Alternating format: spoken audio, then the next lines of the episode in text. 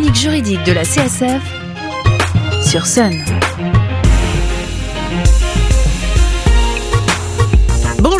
Bonne année et bienvenue sur Sun pour la chronique juridique de la CSF, Association de défense des consommateurs et des locataires. Et aujourd'hui, vous êtes consommateur ou consommatrice, habitué à faire les courses et en passant à la caisse, vous avez l'habitude d'accepter ou de refuser l'impression du ticket de vos achats et de votre reçu bancaire. Vous venez d'apprendre dans les médias qu'en 2023, cette formalité n'existera plus. En effet, le gouvernement a décidé la suppression de l'impression automatique du ticket de caisse en magasin. Mince alors, comment allez-vous faire du coup pour vérifier vos achats et faire vos comptes? Pour aborder cette question, j'ai invité Clarence Vérec, jeune consommateur et également conseiller juridique à la CSF. Bonjour Clarence, merci d'avoir accepté notre invitation. Bonjour Linda. Alors, que dit exactement la législation concernant la fin des tickets de caisse? Il me semble qu'un nouveau décret est sorti récemment sur cette question. Oui, effectivement, un décret était sorti en début d'année 2022 pour encadrer l'interdiction de l'impression automatique des tickets en magasin au 1er janvier 2023. Mais le récent décret du 12 décembre 2022 a repoussé l'entrée en vigueur de cette mesure au 1er avril 2023. Alors, du coup, ce report nous laisse plus de temps pour en parler et anticiper. Mais pourquoi cette interdiction? L'objectif de ce décret, d'abord, c'est de réduire le gaspillage de papier au regard de l'article L541-15-10 du Code de l'environnement, et aussi de limiter l'exposition à certaines substances dangereuses. Les associations de consommateurs ont d'ailleurs demandé au gouvernement de réviser sa copie, ce qui explique sûrement le report au 1er avril. Ainsi, les commerçants sont donc obligés de vous le proposer jusqu'au 1er avril 2023, et ensuite, ce sera à nous, consommateurs et consommatrices, de le demander systématiquement, et les commerçants devront procéder clairement à l'affichage de cette règle. D'accord. Alors, euh, deux choses. Alors déjà, euh, les substances dangereuses dont on parle, c'est bien le bisphénol A qui est un perturbateur endocrinien Mm. et qui est présent sur les tickets de caisse qui en fait, euh, on ne s'en rend pas forcément compte, mais ils sont un peu plastifiés, c'est ça? Oui, c'est ça, tout à fait. D'accord. Et est-ce que la fin du ticket de caisse sera vraiment valable pour tous les achats? Alors non, les tickets de caisse seront toujours obligatoirement imprimés pour certains achats euh, classés, notamment les biens durables comme les, appareils électroménagers ou les appareils informatiques qui bénéficient de la garantie légale de conformité euh, d'une durée de deux ans, ou encore les reçus bancaires en cas d'abandon ou de paiement refusé ou bien qui font l'objet d'un crédit. Et effectivement, l'exposition aux substances dangereuses, euh, c'est parce que les tickets de caisse présentent des taux très élevés de bisphénol A et que c'est un perturbateur endocrinien qui est particulièrement préoccupant selon l'Union européenne. D'accord. Est-ce que du coup cela aura un impact important pour le consommateur?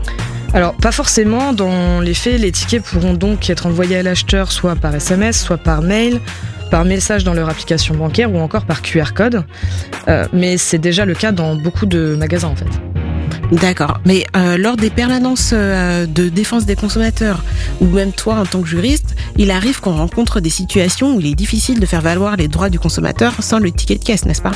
Oui, effectivement, on a traité des dossiers où le ticket de caisse était indispensable, par exemple pour les produits alimentaires, comme un biscuit avec un élément tranchant qui était invisible et qui avait provoqué un problème digestif ainsi qu'une hospitalisation. Euh, de plus, quand les produits alimentaires vendus sont rappelés, le ticket va permettre de vérifier si on les a achetés ou non, comme ça a été le cas récemment avec une certaine marque de pizza par exemple. Voilà. Donc ce qu'on voit, c'est qu'il est quand même important de garder la preuve de son achat, même si ce n'est pas tous les jours qu'on va être empoisonné, heureusement. Euh, cela dit, exemple concret, il y a une erreur sur mon ticket de caisse, par exemple la promotion d'un article qui n'était pas passé.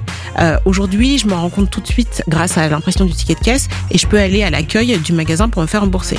Que va-t-il se passer dans la même situation à partir d'avril 2023 Alors c'est une bonne question. Pour le moment, c'est prévu qu'il y ait seulement un affichage générique à la caisse qui signalera qu'on peut demander le ticket de caisse, mais il n'y a rien de marqué pour les recours si on ne l'a pas euh, demandé ce ticket.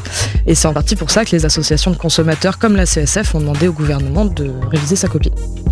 Et en plus, est-ce que cette information, euh, est-ce qu'elle sera vraiment visible? Parce qu'entre euh, les promos, les euh, rappels de produits, les moyens de paiement acceptés, les publicités, etc., faudra peut-être la chercher cette info. Oui, effectivement, va falloir être assez vigilant, d'autant plus que le décret actuel, selon ce décret-là, en fait, le vendeur ne sera pas sanctionné s'il n'affiche pas l'information. Et en outre, la collecte des données auprès de l'acheteur doit toujours se faire avec son consentement explicite. Alors, ce qu'on retient, c'est que le consommateur est responsable de ces transactions et que l'essentiel est de toujours avoir une trace écrite ou informatisée de ses achats et de leurs règlements. Parce que ce sont des outils qui permettent de suivre euh, ses dépenses et de mieux gérer son budget. Mais surtout, en cas de problème, le ticket de caisse est toujours indispensable pour faire valoir ses droits. En attendant avril, espérons que les associations de consommateurs obtiendront gain de cause et que le ticket sera toujours proposé par le commerçant. Dans tous les cas, merci Clarence de nous avoir éclairé sur ce sujet. Merci Linda. Pour plus d'informations ou pour vous aider dans vos démarches, vous pouvez contacter la CSF de Nantes au 02 40 47 56 33 ou la section CSF de votre commune. Vous pourrez retrouver tous les liens utiles sous notre podcast disponible sur le site internet, sur le site internet de Sun, leçonunique.com et sur l'appli MySun. Nous nous retrouvons dans 15 jours pour une nouvelle chronique, toujours sur Sun 93 FM à Nantes et 87.7 à Cholet. D'ici là, portez-vous juridiquement bien. La chronique juridique de la CSF, c'est le jeudi matin sur Sun.